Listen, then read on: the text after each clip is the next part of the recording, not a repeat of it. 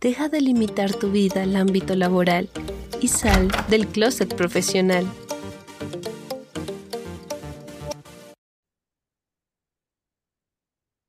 Hola, te doy la bienvenida una vez más a este podcast llamado El Closet Profesional, un podcast en el cual cuestionamos desde el amor aquella elección que muchos tuvimos que tomar a temprana edad, que fue eh, la elección de una carrera profesional.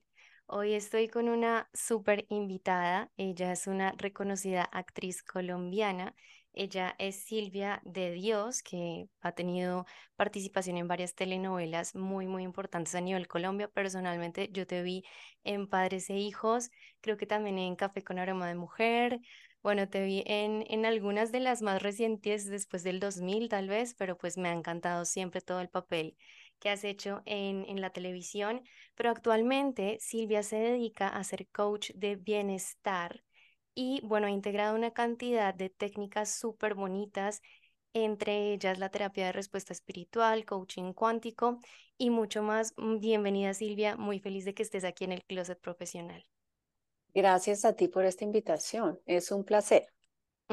Tan bella. Mil y mil gracias. Y de hecho les contamos que Recientemente estuvimos en el Despertar Fest, que fue em, en donde pudimos compartir un poco de experiencias con algunas personas que están también en este camino de despertar espiritual.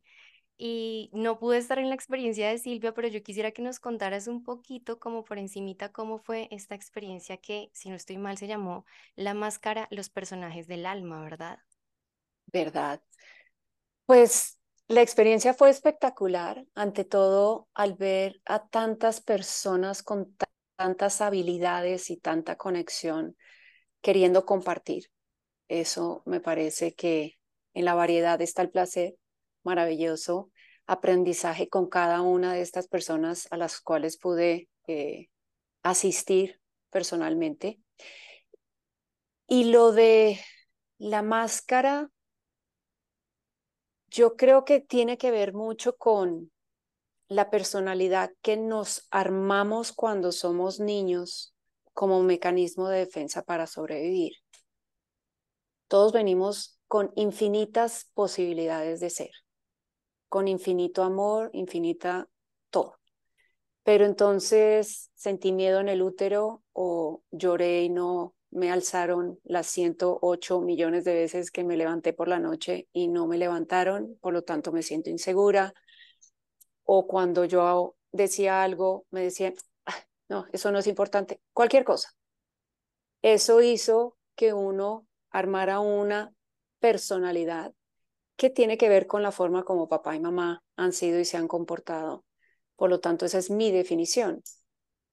Y cuando uno entra a actuación, de las cosas más interesantes es ese bonsai al cual le hemos cortado las hojitas de di, por favor, siéntate bien y no te voy a parar bolas y demás. Hay que dejar crecer todas esas hojitas para yo ser buena, mala, celosa y todo lo demás, que puede ser que no esté dentro de tu repertorio de personalidad. Entonces, uno se da cuenta que tiene máscaras y tengo la máscara ante la sociedad y voy a mostrar que soy feliz y siempre me porto bien y X, Y, Z y W, no voy a mostrar mis emociones, no voy a mostrar que soy vulnerable. La idea a través de ejercicios físicos y de lo que nosotros tenemos que hacer como actrices, Viviana y yo dijimos, ok, hagámoslo diferente, hagámoslo para el público, que exploren algo interiormente. Y es muy interesante porque cuesta trabajo y uno lo sabe. Uno lleva más de tres días actuando y realmente a no ser que te hayas preparado en teatro, es difícil esto de explorar, explorar tu cuerpo, explorar tus sensaciones e irte y darte permiso a hacer algo que nunca te han dicho. ¿Tienes rabia? Ven, dale, te doy permiso. Uno es como, ¿me das permiso de qué? Si yo nunca lo he expresado, ¿cómo es que es esta vaina? Entonces, fue muy interesante ver la reacción de la gente. Wow. Fue muy variada, muy interesante y vemos qué tan eh, encuadernados, es la palabra realmente, qué tan encuadernados estamos con papel contact y nos es difícil despegarnos de esto que no nos han permitido durante nuestra vida. Me da mucha curiosidad saber si o si pudiste percibir o si más o menos sientes que la profesión que estudiamos también, digamos que tal vez nos limita mucho a nivel de lo que podemos explorar. He tenido la oportunidad de conocer a personas en diferentes facetas, ¿no? Y tú ves que los ingenieros tienen una forma muy estructurada, una forma mental de pensar que les cuesta muchísimo, por ejemplo, salirse de ese papel o, por ejemplo, los contadores. Es como si encarnáramos un personaje y después ya es muy difícil salir de ahí. No sé qué percepción tienes tú de esto. Vamos a tocar dos cosas. Cuando estamos en astrología y hablamos del nodo norte y del nodo sur, supuestamente en esta vida tenemos que irnos hacia lo que el nodo norte significa, su casa y su signo, porque nos sentimos muy cómodos en el nodo sur, que es lo que ya hicimos, y vinimos de otra vida, la tercera, la quinta, la cien, no importa. Es lo que nos parece cómodo, lo que nos parece que debemos hacer en esta y, ay, pero a ver cómo le hago, es el nodo norte. Segundo, cuando uno hace el análisis numerológico de una persona y uno ve a un ingeniero o a un contador o al que sea, y uno analiza los números, uno dice, ok, ahí está tu cuatro, por decir algo. Una persona metódica, lee la letra pequeñita, son hormiguitas, súper trabajadoras, tin, tin, tin, aquí el orden. Entonces, hay cosas que somos, pero para mí, la persona que esté al frente, amigo, coach, acompañante o lo que sea, lo que tiene que ver es cómo te transmito la información de tal forma que tú la entiendas a través de tu forma de estructura mental. Entonces, pues realmente decirle, mira, en este momento tengo al arcángel Rafael al lado mío y estoy hablando con los ángeles y tal, y el Señor es un ingeniero, me va a decir, ¿dónde está? Y quiero poner el dedo en la llaga.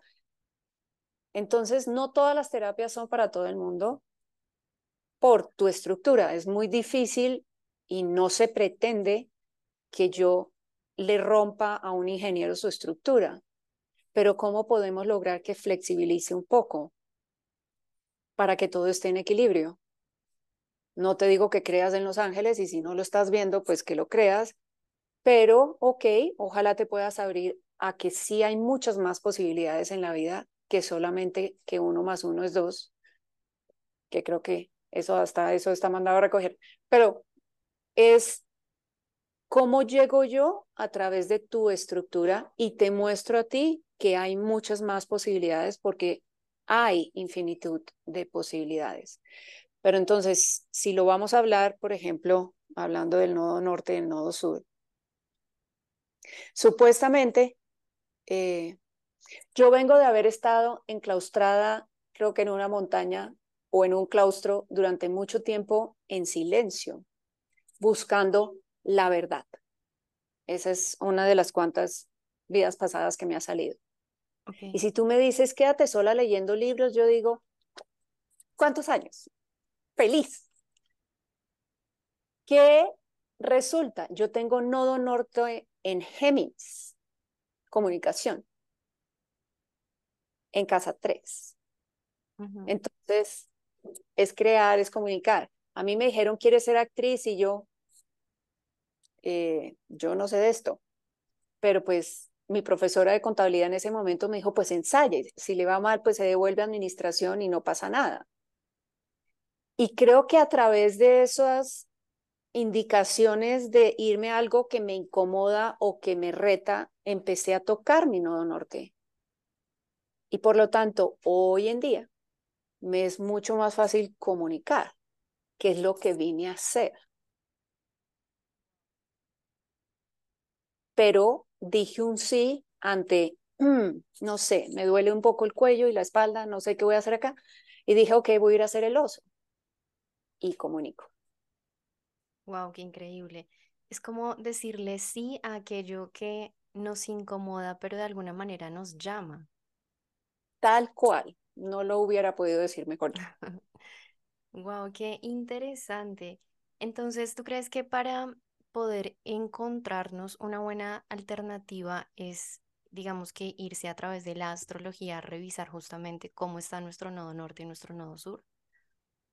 Mira, para mí la combinación fue en estos 10 años, porque pues eh, no sé exactamente en qué orden, pero digamos que fue, tomé curso de coaching cuántico y entonces todo mi análisis, eh, nombre, fecha de nacimiento, etcétera, cómo vibran todos juntos y tal, y yo dije, ok, yo vine a comunicar y soy creativa.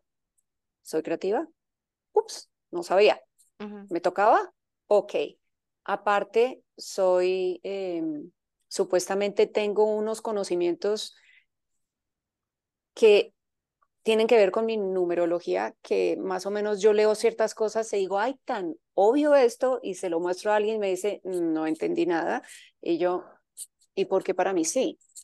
Segundo, entonces, eh, en el siguiente golpe de mi vida dije, astrología, miremos astrología. Y me empiezo a analizar yo y toda la vida había dicho, no, es que por mi papá y mi mamá es que yo, no, yo escogí a mi papá y a mi mamá, yo escogí mi fecha de nacimiento. Y si yo veo mi astrología, mi papá y mi mamá lo único que hicieron, ven mi corazón, te vamos a apoyar un poquitico para que tú entiendas cuál es tu lección en esta vida pero el saber en dónde tengo Saturno, dónde tengo Quirón, dónde tengo la Luna, que tengo en casa 4, que tengo casa 10, que tengo casa 7, que tengo casa 1, fue como, ¡Ah! Esa soy yo. Ok, ya entendí, mi papá y mi mamá no están ahí parados. eh, entonces soy yo. Y luego, en el lunario maya, que es otra forma de entenderte, vuelve y sale la comunicación. Yo soy viento 2. Entonces, Dije, por donde lo mire, yo vine a hacer eso. Yo vine a comunicar. Yo vine a hablar. Yo vine a transmitir algo que ojalá pues sea sabio y no lo contrario, eh, porque vengo de vidas pasadas donde la, la verdad me interesa. Entonces, ahí está esa combinación donde tú lo quieres, ya sea astrología, coaching, cuanto, el, el saber quién eres tú, qué te gustaba de niña, innatamente qué te gustaba. Entonces vas a saber, porque uno todavía no se ha empolvado de mugrecita, uno va a saber quién es. Eres infinitas posibilidades. Yo he sido cocinera, eh, administración, actriz, hoy en día manejo diferentes áreas de lo que tiene que ver con lo holístico porque me apasiona. Wow, qué genial, me encanta porque además como que hemos creado una ilusión de separación, de que nada tiene que ver con nada, ¿no? Veníamos como con esa, esa estructura mental, creo que ahorita de pronto ya se está abriendo un poquito más el panorama, pero era como si eres actriz, tienes que ser actriz y dedicarte a la actuación toda la vida y ya, si eres chef, tienes que ser el mejor chef y dedicarte a esto hasta que te mueras y dejarle a tu familia el legado y ya. Pero en este momento se está viendo mucho más esto de integrar diferentes disciplinas, ¿no? Pues es que nos estamos perdiendo del 99.9% de la vida si yo creo que yo solamente voy a abrir sobres por el resto de mi vida para que sea muy buena abriendo sobres. De acuerdo. Pero para mí eso es cultural. Esa es una de las cosas en las cuales nos encasillaron. Yo tengo una teoría que me ayudó muchísimo a vivir en Australia. En Australia hay una combinación muy interesante donde tú en un bus tienes al mundo entero sentado en el bus. De todos lados del mundo están en ese bus. Cada uno huele diferente, cada uno se viste diferente, cada uno se comporta diferente, cada uno tiene su cultura en sí. Y creo que, siendo muy exagerada, cosa que tiendo a hacerlo, ponle que hay tres cosas que podemos compartir todos los del bus. Solo hay tres. Para mí esas tres son verdad, todo lo demás no.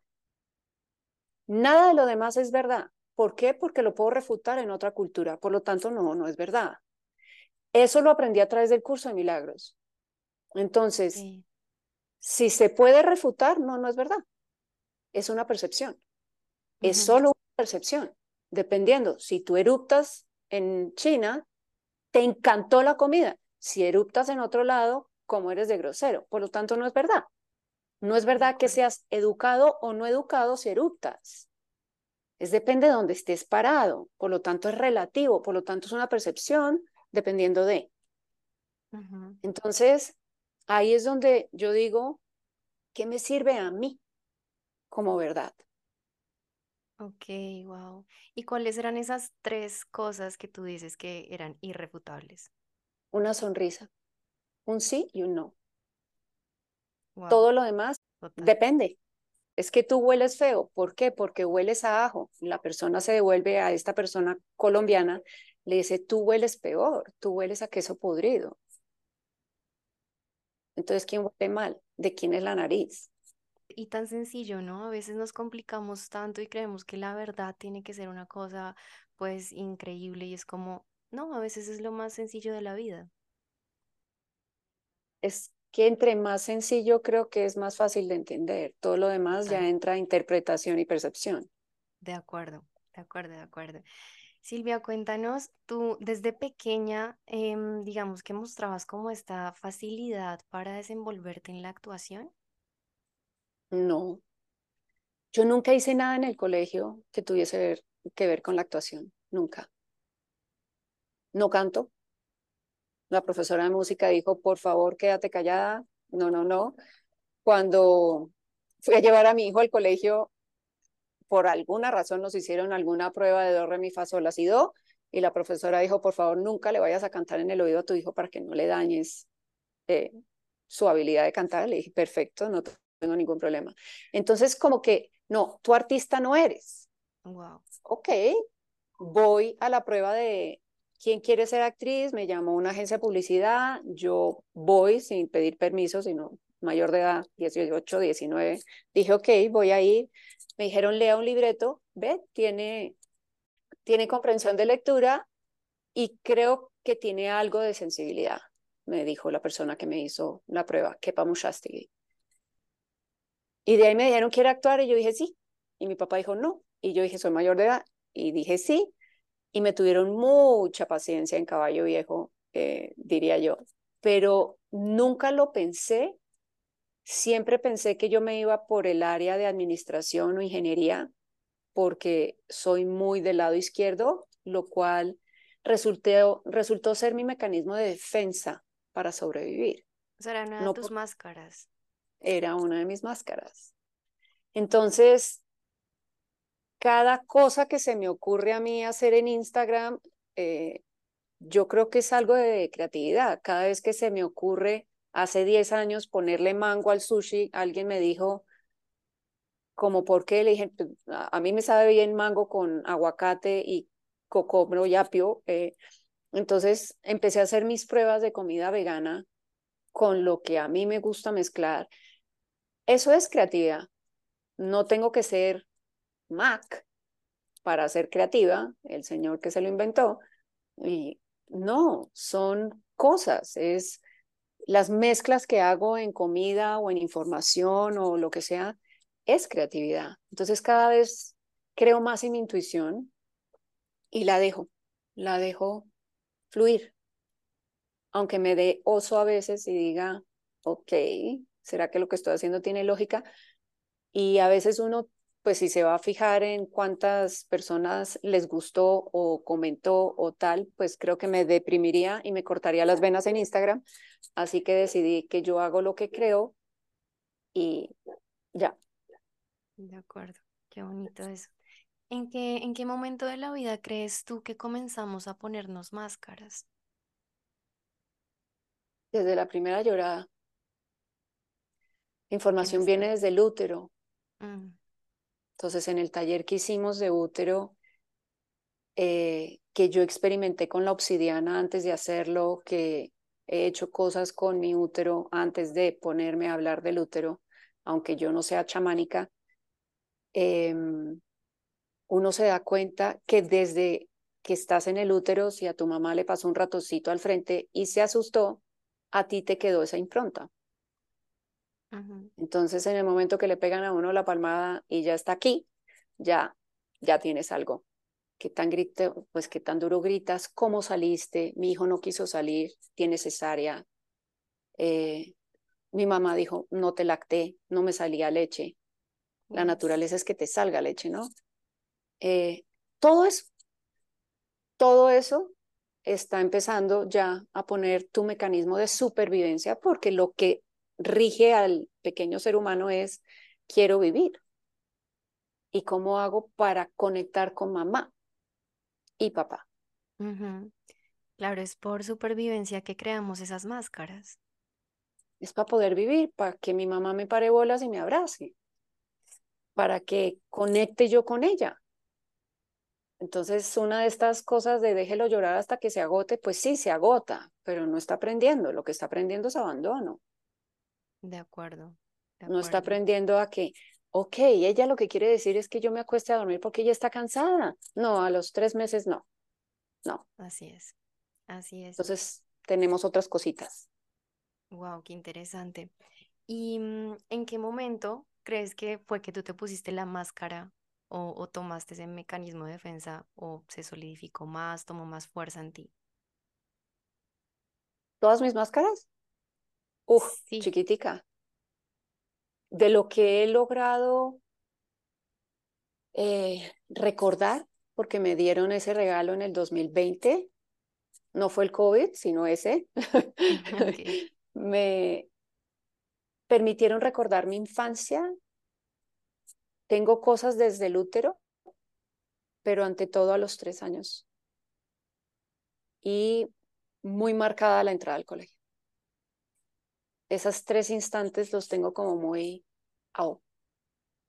Wow. Pero desde el útero, porque he podido sentir lo que yo sentí en el útero cuando estaba con mi mamá. Eso me regaló la obsidiana, por ejemplo, a mí. No a todo el mundo, pero a mí me la regaló alcancé a llorar bastante, sí, mm. eh, porque uno tiene recuerdos, no que lo de afuera fuese súper grave, sino cómo yo lo recibí en el útero. La angustia de mi mamá, cómo la recibí, porque mi papá se quedó sin trabajo en algún momento. Entonces, todo eso lo tengo muy, muy instalado en las, en las células y la idea y lo que he tratado de hacer es, ok, sienta, respire, suelte. Pero primero hay que sentir. ¿Cómo fue ese proceso de entrar a el tema de la actuación y digamos comenzar a encarnar otros papeles para ti? Siento yo que podría haber como algún tipo de catarsis en permitirte ser de pronto alguien que, que pues no se te ha permitido ser en otras facetas de tu vida. Precisamente de eso habla Jodorowsky en Metagenealogía, él como director de teatro. Entonces, supuestamente, si uno quiere cambiar parte del subconsciente, tienes que trabajar con el subconsciente. Por lo tanto, la actuación, el teatro, el cantar, bailar, pintar, está dentro de. Entonces, me pusieron muchas oportunidades de poder sacar la ira, el dolor, haciendo de mala como también me pusieron de buena en ciertas situaciones para mostrar mi vulnerabilidad. Y dicen, eh, tengo una psicóloga de cabecera y ella dice, a través de la actuación la persona sana. Entonces, por ejemplo, yo tengo dos hermanas que han tenido Hashimoto, que tiene que ver con la tiroides, que tiene que ver con el hablar. A mí no me dio pues como a mí me pusieron a cachetear, ser mala, ser buena y todo desde chiquita, desde, bueno, desde los 20 años, como que me ayudó a no tener que desarrollarlo porque pues alcancé a gritarle a Cristóbal en café y alcancé a, hacer cositas que de pronto me ayudaron a que yo no lo desarrollara. Desarrollé otras cosas que he ido limpiando y ya en estos momentos no tengo, digamos, síntomas físicos de la emocionalidad, lo que la gente llama enfermedad. No lo tengo. Los actores pues encarnan muchos personajes. Estos personajes, o por lo menos la energía o la personalidad de estos personajes, podría quedar en uno, o sea, es decir, uno podría tomar después ciertos rasgos de esos personajes para su propia personalidad o, tú sientes que no. No es mi caso, pero sí puede suceder. Ante todo, pongamos esta duda en Estados Unidos una novela puede durar 35 años. Wow. Los días de nuestra vida, Days of Our Lives. Creo que cumplió 25 o 30 años al aire y las personas entraron y envejecieron en la novela, y es una novela de cinco días a la semana. Relativamente es inevitable que si tú todos los días le dices a alguien que no es tu esposa, que la amas, pues o sea, puede ocurrir algo en su matrimonio real, pues porque le está diciendo a otra todo el santo día lo contrario. Entonces, debes tener un manejo muy, debe ser muy ecuánime. Tienes que saber muy bien que una cosa es lo de afuera y una cosa es lo de adentro, pero fíjate en lo siguiente, una de las cosas que le dicen a una, repite frases positivas porque el poder de la palabra es maravilloso y di, el día está verde, el día está verde, el día está verde. Y puede ser que te lo creas. Por lo tanto, hay que tener cuidado. Sí creo que hay que tener cuidado, porque sí eh, el subconsciente te la puede jugar. Yo es que corto y corto, y digo corto, y me vengo para acá, y retomo a Silvia, como yo me sacudo en las escaleras antes de entrar a mi casa de toda la energía que está afuera. Pero son cosas que aprendí hace 10 años. El quitarse los zapatos a la entrada de la casa tiene una razón de ser.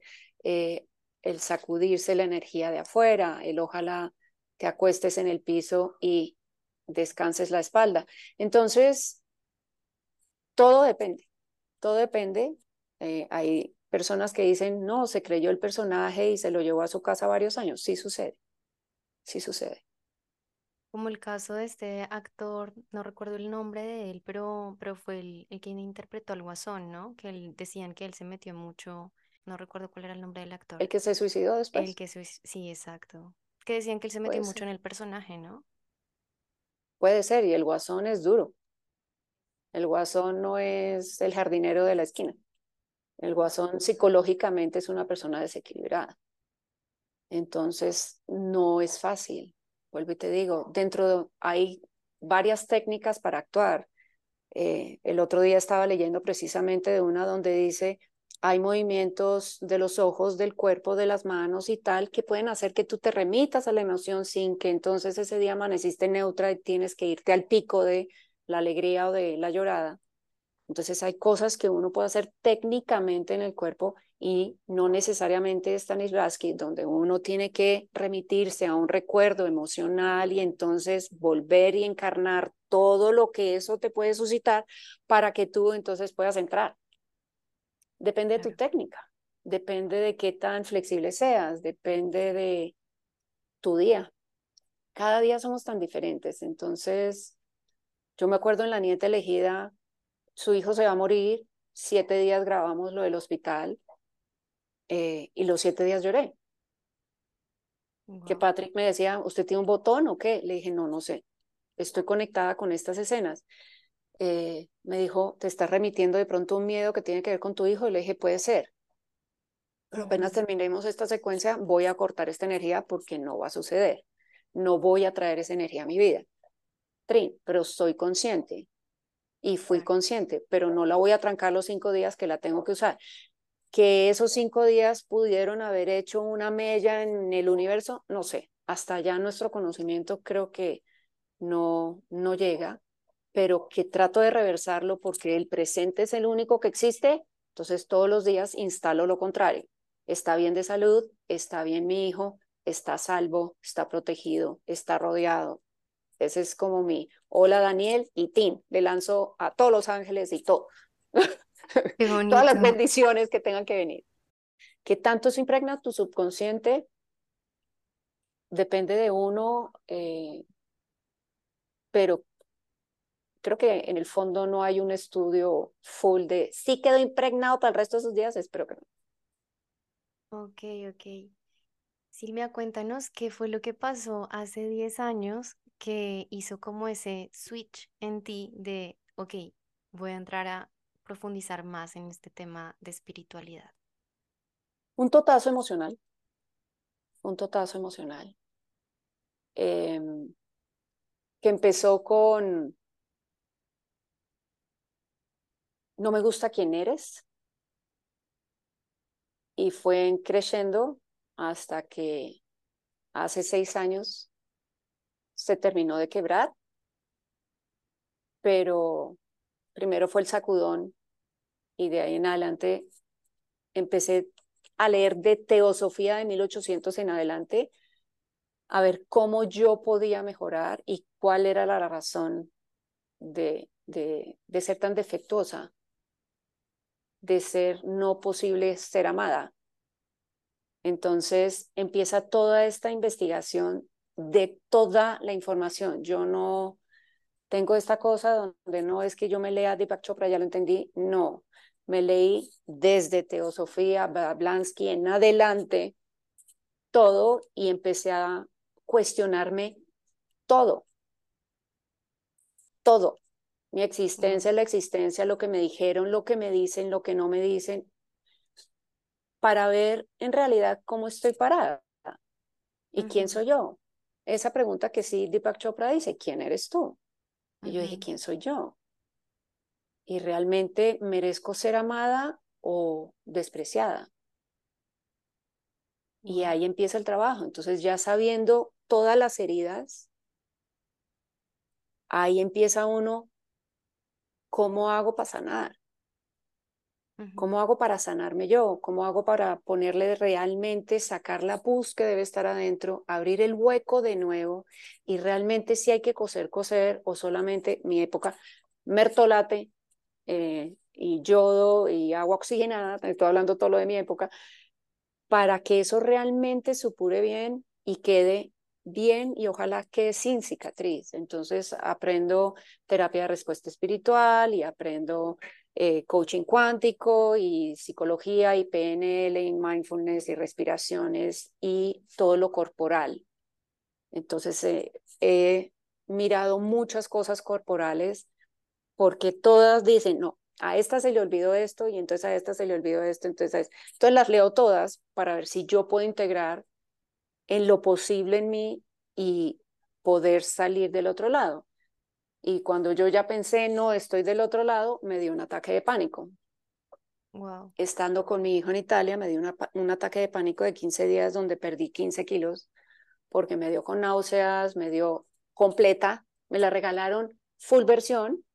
Eh, y apenas llegué a Colombia porque ya me tenía que devolver, llegué aquí, vi verde, yo dije, ok, con todas las herramientas que tú tienes, mientras estuviste allá, no pudiste salir, vamos a ver qué se requiere. Y volví y toqué las 18 puertas, me hicieron exámenes de todo tipo para ver. Me dijeron, ¿quieres químicos? Le dije, no, de estas salgo a palo seco. Quiero ver cómo se sale uno de esto.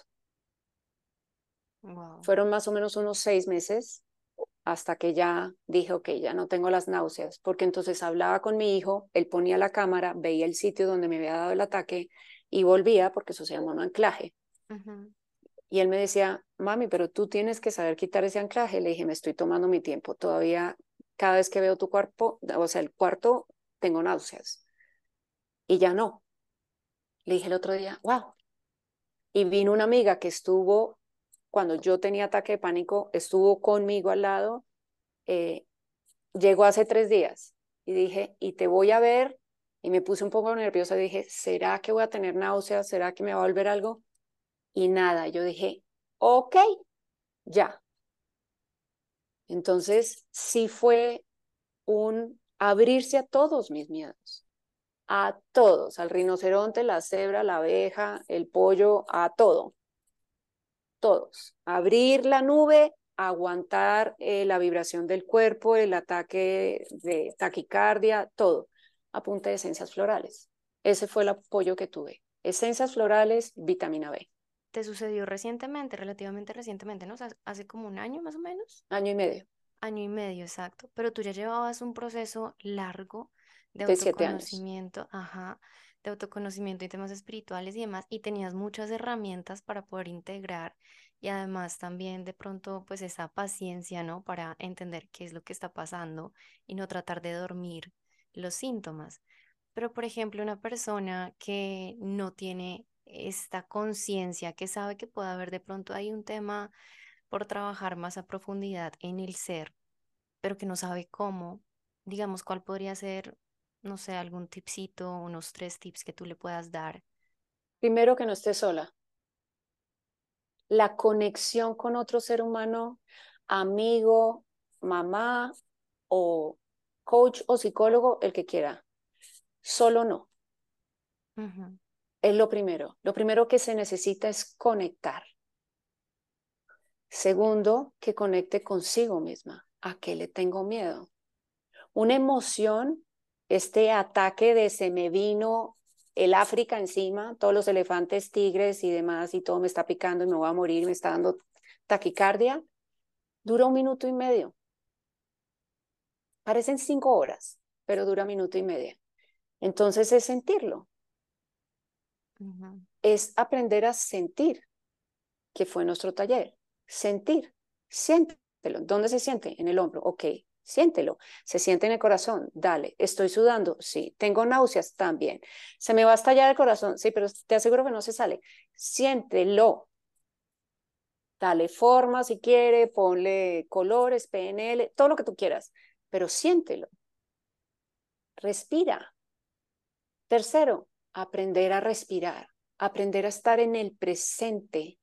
La respiración es importantísima y apóyate en las esencias florales. Para mí fueron maravillosas. Sí son más lentas que una pepa, que no me sé los nombres, perdón. Para tranquilizarse, no. Hay un libro que se llama Conexiones Perdidas y te lo explica. Un chico que sufrió de depresión 30 años y descubrió, no me sirvieron de nada los fármacos, de nada. Realmente, si me hubieran dicho que tenía que conectar conmigo mismo, con el vecino, con la naturaleza, esa es otra, con mi alrededor, con sonreírle a la cajera, con el presente, que es el único que existe, porque entonces cuando uno tiene un ataque de pánico, por lo general es todo lo que hice en mi vida está mal, depresión, y todo lo que viene es oscuro, ansiedad. Y se unen juntas, se cogen de la mano y arman fiesta. Y uno es, ¿y en dónde me paro? En el presente. Sí, total. Y uno se para en el presente con respiración y con una mano al lado.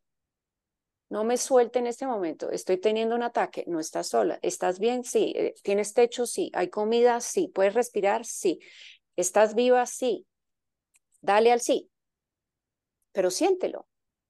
Es minuto y medio. Si yo le huyo, en mi caso, por ejemplo, mi cuerpo estaba tan condicionado en la cama que si yo empezaba a sentir, en mi caso yo lo describo como una nube gris, más o menos de unas nueve toneladas, cuando la nube gris venía y yo más o menos hacía así, para girarme, la nube se escondía dentro de mi subconsciente. Por lo tanto, ahí estaba muy bien instalada. ¿Qué me ocurrió en Italia? Mi deducción fue, se abrió. ¿No la quieres mirar? Te la voy a abrir con los nueve toneladas que tiene esto. ¿Qué descubro yo cuando vengo a Colombia? Y lo primero que hicieron fue esencias florales y me cuadraron energéticamente los cuerpos porque los tenía en cortocircuito total, yo me di cuenta, ah, es que si me muevo se esconde. Pues no me muevo. Esto era una cosa de quieta, quieta, quieta, que la nube se abra y te muestre la información. ¿A qué le tienes miedo? Y empezó el listado de nueve toneladas. Siente la primera, siente la segunda, siente la tercera, siente la cuarta. Todavía tengo unos tres gramos, pero ya es, venga, charlemos. Y entonces, ¿a qué le tenemos miedo? Venga aquí, tin, me duele acá, ok, hagámosle. Ya es otra cosa, pero es que no hay toneladas. wow, qué increíble. Y es como, o, o, tú lo viste como algo que venía desde toda tu historia de vida. Toda toda estaba ahí, todo el útero, todo. No sé si alcanzo a tocar vidas pasadas, pero ya con esas nueve toneladas de... fue suficiente. Em, el miedo que le tenía la vida, el miedo que le tenía la gente, el miedo que, que entonces uno ya cuando lee Gestalt y empiezas a leer todo el comportamiento del cuerpo que todo el mundo decía es que usted es agresiva. No, yo no soy agresiva. Yo nunca ni grito, ni le digo una mala palabra a nadie. Abro los ojos, echo el cuello para atrás y encojo los, los hombros. Eso es miedo. Pero con 1,70 de estatura y este tamaño de ojos, entonces lo que se percibe es lo que todo el mundo considera agresión. Hombros para atrás, remango mangas y estoy lista para hacer esto. Yo nunca hice eso.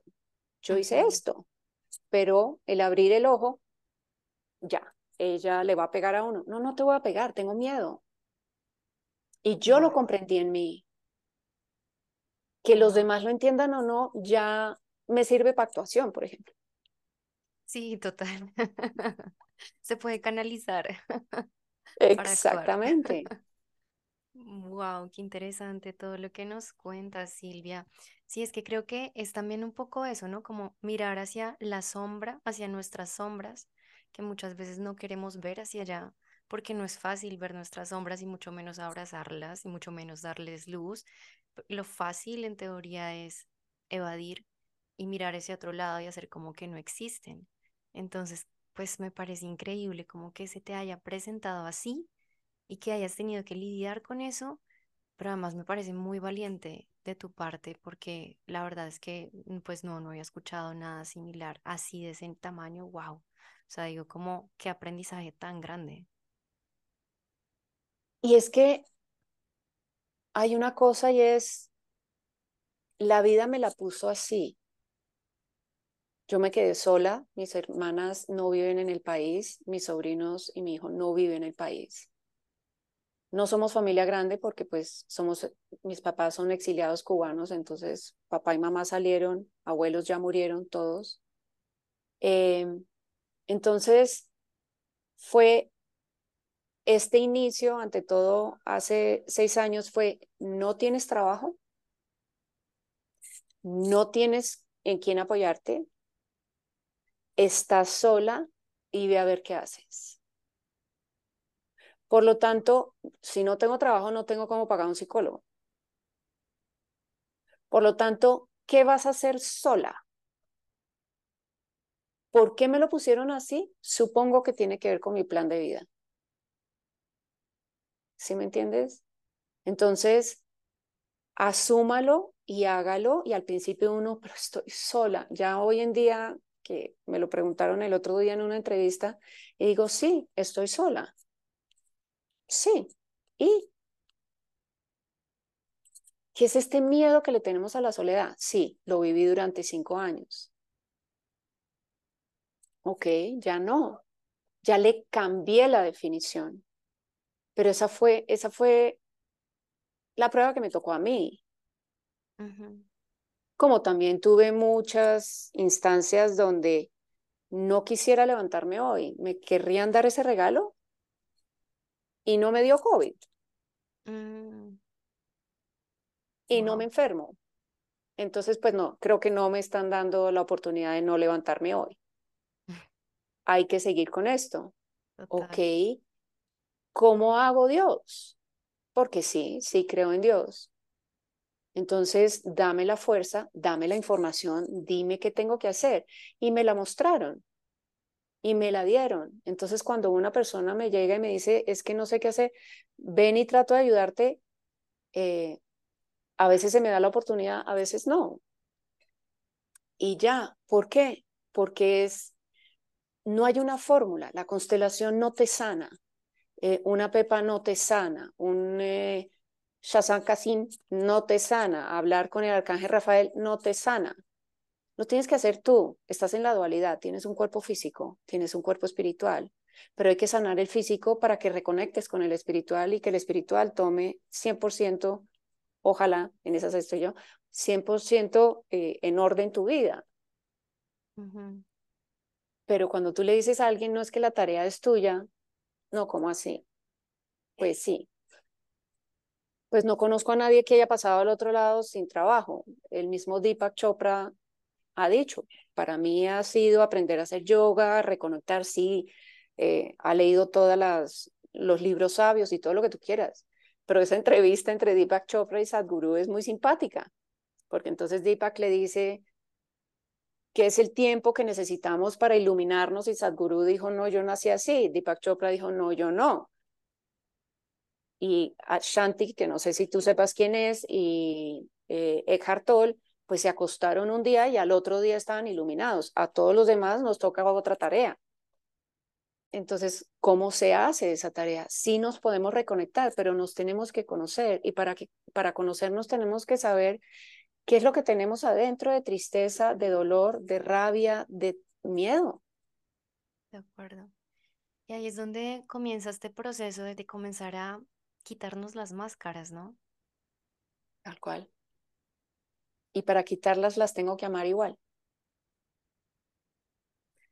Tú me ayudaste para sobrevivir, gracias. Me ayudaste para sobrevivir, gracias. Me quedan residuos de una personalidad fuerte, sí. ¿Para qué me sirve? Pues cuando te tengas que defender, está bien. No te vas a odiar porque tienes personalidad. Y no te vas a odiar porque no la tienes y eres tímida. No te odies por eso. Ok. Entonces, ¿cómo hago? Pues cada vez que voy a una reunión, porque aunque no se crea, soy tímida, cuando voy a una reunión, yo soy la que, ¿qué hay? ¿Cómo estás? ¿Cómo te ha ido, Silvia? Me ha costado la respiración desde la entrada hasta que te di la mano porque soy tímida. Wow. Pero no se nota.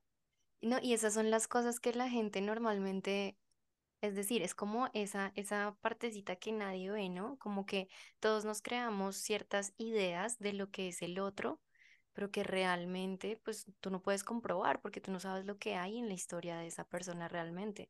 Es solo lo que refleja. Ajá. Ah, no, es que yo creo que. Entonces yo pregunto, ¿cómo eres tú? Conozcámonos. Es que no puede ser la película que yo tengo en la cabeza de lo que acabo de ver que de pronto tú eres. No, ¿quién eres tú? Eso es una amistad realmente. Es dame el tiempo de saber quién eres tú y qué sientes y que si quieres llorar, ok, ¿te gusta que te abrace o te gusta que te dejen solas? No, no a todo el mundo le gustan los, los abrazos y no a todo el mundo le gusta que le hablen, hay gente que le gusta el silencio.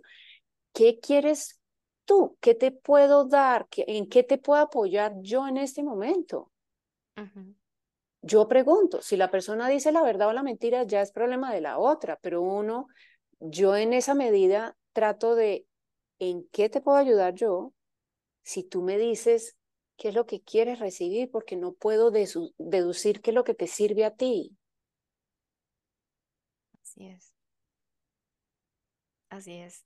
Y fíjate que ahí me, me acabas de acordar de una conversación que tuve hace como una semana, donde yo le decía a alguien, porque tuve, tuve una, una coachee que me, me llamó una chica, eh, bueno, y la conversación fue más o menos por el estilo de que ella no quería ser ayudada, y ella me decía, es que yo no pedí ayuda, ¿sí? Y vino mucha gente acá como a querer ayudarme a la fuerza y eso me hizo mucho daño. Entonces yo decía, wow, también hasta qué punto nosotros asumimos que el otro necesita algo sin que él no nos lo haya pedido como tal, ¿no? Eso también es como una conducta medio pasivo-agresiva, porque es como, si quiero ayudarte, pero si no quiero recibir tu ayuda o no la necesito o no te lo estoy manifestando, porque me ayudas también así, como, y yo quedé como, wow, qué increíble. Porque todos queremos empaquetar al otro en lo que yo creo que tú debes estar sintiendo. ¿Y cómo no vas a querer vivir? Que mi pregunta en el COVID, voy a ser cruel, mi pregunta en el COVID es, mucha gente no vive feliz, pero no se quiere morir. Es verdad. Hay que hacer todo para mantenerse vivos, pero estando vivos no hacemos todo para ser felices, lo cual es extraño para mí, porque después de 49 años de vivir infeliz, en la medida que he tenido estos fosforitos donde he sido feliz en instantes en mis días, yo digo, pues quiero que esos instantes se agranden, ahí sí qué delicia vivir, pero si no ¿Para qué? De acuerdo. ¿Qué es lo que me apega a esto? Vuelvo y digo, soy una persona que ha cargado con una nube de nueve toneladas, por lo tanto sí me lo he preguntado, sí me he preguntado si debo estar acá y para qué. No sé para qué, sinceramente. Sí, yo creo que todos estamos en, en el mismo proceso al final. Yo creo que en, en definitiva, ya sí, cuando terminemos los aprendizajes desencarnamos, es decir, al final es un proceso constante eh, que no se acaba, ¿no? Pero, ¿qué es lo que apreciamos? ¿O es solamente caminar encima de tierra? Si me entiendes, ¿qué es lo que apreciamos de esto? qué delicia disfrutar la mazorca, qué delicia comerse un mango, qué delicia llorar a profundidad, qué delicia reírme como me río cuando me río. Y hay momentos en que está más plano, pero si no existiesen hoy en día mi conciencia de, esos instantes, de cómo los vivo hoy en día, eh, no entendía, no, realmente no. Wow, qué increíble, qué lindo. Qué lindo, mi querida Silvia. Me encantaría seguir hablando acá mucho más contigo, pero se nos va acabando el tiempo. Entonces yo te voy a hacer unas preguntas para finalizar. Em, la primera de ellas es un libro que nos recomiendes. Sé que tienes muchos, eh, pero cuéntanos uno. Bueno, Gary Zukav, lo que escojan. Para mí ese autor me gusta mucho cómo, cómo escribe y cómo me llega la información de él. Súper. Bueno. Buenísimo. Listo. Cuéntanos, esta pregunta es una pregunta que mueve como que muchas fibras a nivel emocional, pero ha sido muy lindo eh, escuchar las respuestas. Cuéntanos si mm, entrara Silvia de siete años por la puerta de tu casa en este momento, corriendo a abrazarte y a decirte algo que crees que te diría. Qué rico verte. Porque después de toda una tarea de yo soy la grande, tú eres la chiquita y estoy aquí para protegerte, creo que ya lo entendió. Que estoy aquí de grande para proteger a todas mis chiquitas, a la de 3, 5, 7, 9, 12, 15, 34. Wow. Por eso, qué rico verte, porque he hecho una tarea constante de aquí estoy, yo te protejo, yo te cubro, acá estoy. Qué hermoso eso, súper. Si tuvieras la oportunidad de ir a cenar con alguna persona, este, viva o muerta, pero que pudieras escoger con quién ir a cenar, ¿con quién sería? Cualquiera. ¿Con quién iría a cenar? ¿Y por qué? Con mi abuela Virginia, porque no sé nada de ella. De ella es de la única persona del árbol genealógico que no hay información. Y quiero saber quién era ella, qué pasó con su vida, quiénes eran sus papás y sus hermanos. No tengo idea. Ese es un huequito que tengo en mi árbol que me encantaría poder conversar con ella. ¿Cómo fue su infancia? ¿Qué pasó? Wow, claro, qué lindo. Bueno, y ya para finalizar este maravilloso episodio que de verdad me lleva un montón de aprendizajes y una energía súper linda. Cuéntanos, mi querida Silvia, eh, ¿qué le dirías tú a las personas que estudiaron una profesión mm, y que de pronto ya no se identifican con esta profesión, que de pronto ya no vibran, que de pronto ya no les hace tanto sentido como en su momento les hizo, pero que tienen mucho miedo de salir de ahí y explorar otras facetas de su vida? Pues que antes de soltar el tronco que les da de comer, empiecen a hacer ejercicios para buscar cuál es su pasión. Si no están preparadas en ella, tratar de tomar cursos en eso, empezar a explorar esas otras cosas, porque todos necesitamos comer, no a todos nos sueltan al vacío, preferiblemente no, da un poquito de angustia, em, pero darse la oportunidad de explorar, ya sea pintura, jardinería, eh, lo que sea, si me entiendes, no tiene que ser, no es que si no, no soy reconocida. Reconócete tú, re, rayita, conócete tú. Entonces, explorar. Hay tantas cosas que realmente lo pueden hacer feliz a, a mí me ha encantado aprender a sembrar, me ha encantado eh, la lectura de información que yo digo que si lo hubiera sabido hace mucho tiempo de actuación, mi actuación hubiera sido diferente porque tiene que ver con el cuerpo y ahora es que la estoy aprendiendo para ayudar a las personas eh, y es increíble la sabiduría del cuerpo en todas las cosas. Entonces me pongo a hacer aquí bobadas de ejercicios todo el santo día y yo digo, ok, sí, tengo un hombro, mucho más allá del que pensaba. no, no tiene que ser trascendental. Puede ser una cosa técnica, la más sencilla de todas, cerámica, no sé. Cuando uno hace lo que realmente le gusta, eh, le va bien en la vida porque es feliz. Puede que los ingresos se disminuyan, pero por dentro hay felicidad. El otro día estaba escuchando a alguien que canaliza a alguien eh, y decía para él, ¿qué es lo que te gusta? ¿Qué es esta cosa que te mueve y pasa el tiempo y no te das cuenta y dijiste, wow, eso, eso que te fascina y acciónalo. Esa es la única forma de que eso traiga la recompensa que es el dinero.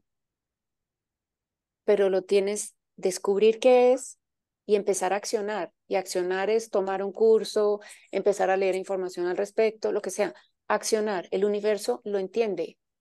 Y entonces vas a empezar a ser más feliz y va a haber un punto en que podrás soltar porque ya tienes lo otro. Para él eso es la ley de la manifestación. Y si uno lo mira es, en resumen, lo que dicen todas. De acuerdo, totalmente. Wow, qué lindo. Bueno, pues nos quedamos con ese maravilloso mensaje, mi querida Silvia, dándote las gracias a ti y a las personas que están escuchando este episodio lleno de propósito. Te envío un abrazo grandote. No sé si quieres dar un mensajito final o algo más que, que quieras comentar. Aparte de darte las gracias a ti y abrazarte, que ojalá cada uno de nosotros se pueda abrazar y querer lo suficiente para poder querer ser feliz. Gracias, gracias por eso y gracias por tanto, mi querida Silvia. Abrazo grande para ti. Este es el Closet Profesional, un podcast creado para personas que desean integrar su profesión con su pasión. Si te gustó este episodio, compártelo con tus amigos. Si deseas agendar una sesión de coaching de cortesía, escríbeme directamente por Instagram. Me encuentras como arroba angélica-el piso lighten o arroba reseteando tu vida. El closet profesional disponible en todas las plataformas digitales. Hey, ¿sigues por ahí? Gracias por escuchar el closet profesional y no olvides cerrar al salir.